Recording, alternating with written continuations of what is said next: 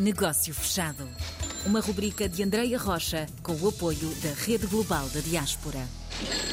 Saímos de Portugal e vamos até à comunidade portuguesa nos Estados Unidos, neste caso de um estado que eu tenho sempre dificuldade e vai ser o Francisco que me vai ensinar a dizer Massachusetts. Está correto, está correto. Está correto? É que a língua enrola-se sempre, Francisco. Francisco Rezende é, é, diretor do jornal Portuguese Times.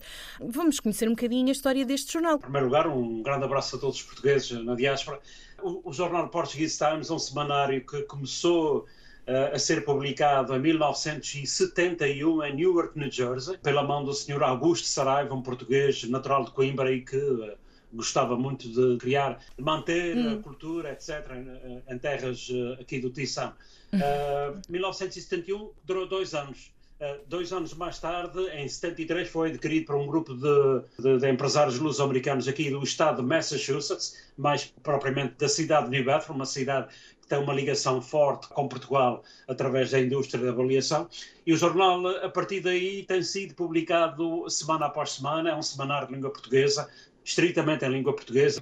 Celebrou este ano, no mês de fevereiro, 50 anos de existência e tem sido realmente um instrumento de defesa da língua e da cultura portuguesas uh, e arauto das iniciativas comunitárias portuguesas aqui por esta região, sobretudo da Nova Inglaterra, que compreende hum. os seis estados de Massachusetts, Rhode Island, Connecticut, uh, New Hampshire, Maine e Vermont, mas sobretudo o sudeste da Nova Inglaterra, compreende os estados de Massachusetts e Rhode Island, onde reside, ao fim e ao cabo, a maior a comunidade maior... Eh, portuguesa. Essa comunidade que está agora estabelecida ainda consome as notícias de Portugal ou quer apenas saber o que se passa aí com as pessoas que fazem parte da comunidade? É preciso inserir isto no contexto hum. da comunicação social étnica aqui nos Estados Unidos. Hum. Aliás, o primeiro jornal foi em São Francisco, na Califórnia, em hum. 1870, e tem sido, eh, daí para cá, tem havido várias experiências na imprensa até ter sido motivo de estudo por parte uhum. de pesquisadores das universidades, etc. Uh, ah, e, portanto, isto é a história da comunidade. A comunidade veio para os Estados Unidos uh, do tempo da avaliação, uh, passando para a Revolução Industrial no, uhum. no, início dos anos 20, depois a indústria têxtil dos anos 60, aí é que foi o grande boom de, uhum. de, de, de imigrantes portugueses provenientes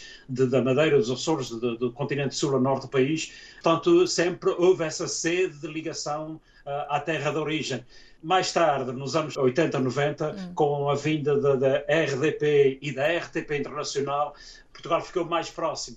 Mas antes disso, rádios, programas de televisão e jornais uh, eram a única fonte de informação para esta comunidade que tinha sede uh, se manter ainda do que passava em Portugal. Uhum. E, portanto, pode-se dizer, um colega meu disse, há aquilo que se chama, que era antes da RTP e da RDP Internacional, agora temos essa possibilidade de ver e de ouvir uh, os noticiários de hora a hora de, de, Portugal e de outros canais de divulgação, uhum. e para, para além do, do, avanço da tecnologia, os Portugal sai à distância de um clique, etc, etc, a comunidade portuguesa aqui é uma comunidade que se mantém muito, muito ativa e muito viva, não só através dos polos, dos agentes culturais que temos aqui, do associativismo, de, de centros de estudos portugueses em várias universidades, etc., mas também do que se passa em Portugal, e uma comunidade que mantém ainda viva e, e mantém-se muito eh, interessada no, sobre o que se passa em Portugal. É talvez hum. esta a Toronto de New Jersey são as comunidades eh, interessadas e curiosas, não é? Continuam a querer ter essa ligação à Portugalidade e ao nosso, às nossas raízes. A mantém-se ativa enquanto houver portugueses que estejam interessados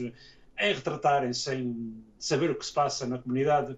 Portanto, acho que o jornal e outros órgãos, outros sinais vivos da nossa hum. presença, órgãos de comunicação social, irão manter-se por mais alguns tempos, mas naturalmente que há desafios no futuro e desafios passam por novos. Uh, novos hábitos. Há aqui resiliência, perseverança e a vontade de continuar a trabalhar para este público tão específico e com uma é, ligação tão próxima a Portugal mas há sobretudo uma luta pela sobrevivência, porque o maior desafio como perguntam-me em vários encontros da comunicação social em Portugal e nas comunidades, uhum. qual é o principal desafio? Esperam que eu diga que é manter o jornal a língua portuguesa. Não é. O primeiro desafio realmente é a sustentabilidade, porque isto são jornais eh, canais de televisão, eh, rádios, enfim, são empresas privadas e não têm subsídio do Estado. Daí que, ainda há pouco tempo, com a visita do secretário de Estado das. Comunidades, tivesse sido uh, alvitrada a questão do apoio, uh, apoio institucional à comunicação social da diáspora. Francisco, Nesta parte da sustentabilidade que estava a falar, como é que nós podemos apoiar o Portuguese Times? Imagine, seja neste momento alguém que nos está a escutar de outro ponto do mundo, noutra comunidade, mas que quer apoiar esta, esta continuação? Bom, através de iniciativas empresariais naturalmente nós não estamos à espera de, de, um, de um, montante uh, monetário por parte do governo. Estamos à espera é o governo e o setor privado em Portugal apostarem nestes órgãos de comunicação como canais de informação às comunidades. Há um mercado que é realmente ligar Portugal aos seus assinantes, aos seus leitores da sua comunidade e acho que uma forma de apoiar é, é olha, promovendo um produto, uma, uma iniciativa qualquer. Um negócio, uma uh, empresa, se for, se for possível, era isso que eu queria perceber, e pelos vistos é, uma empresa portuguesa que queira uh, fazer então o apoio ao Portuguese Times desta forma, promovendo-se, ou uma, uh, algum empresário que nos esteja a escutar numa outra comunidade e queira fazer negócios para os Estados Unidos, por que não fazer esta ponte? Que mensagem queremos deixar então para fechar o nosso negócio fechado, que já vai longo? Eu continuava aqui a falar consigo para saber mais detalhes sobre esse lado do Atlântico. Bom, é, para já louvo esta iniciativa por parte da vossa entidade de um, dar voz a estes instrumentos de defesa e, arautos de iniciativas que são efetivamente os órgãos de comunicação social uh, da diáspora.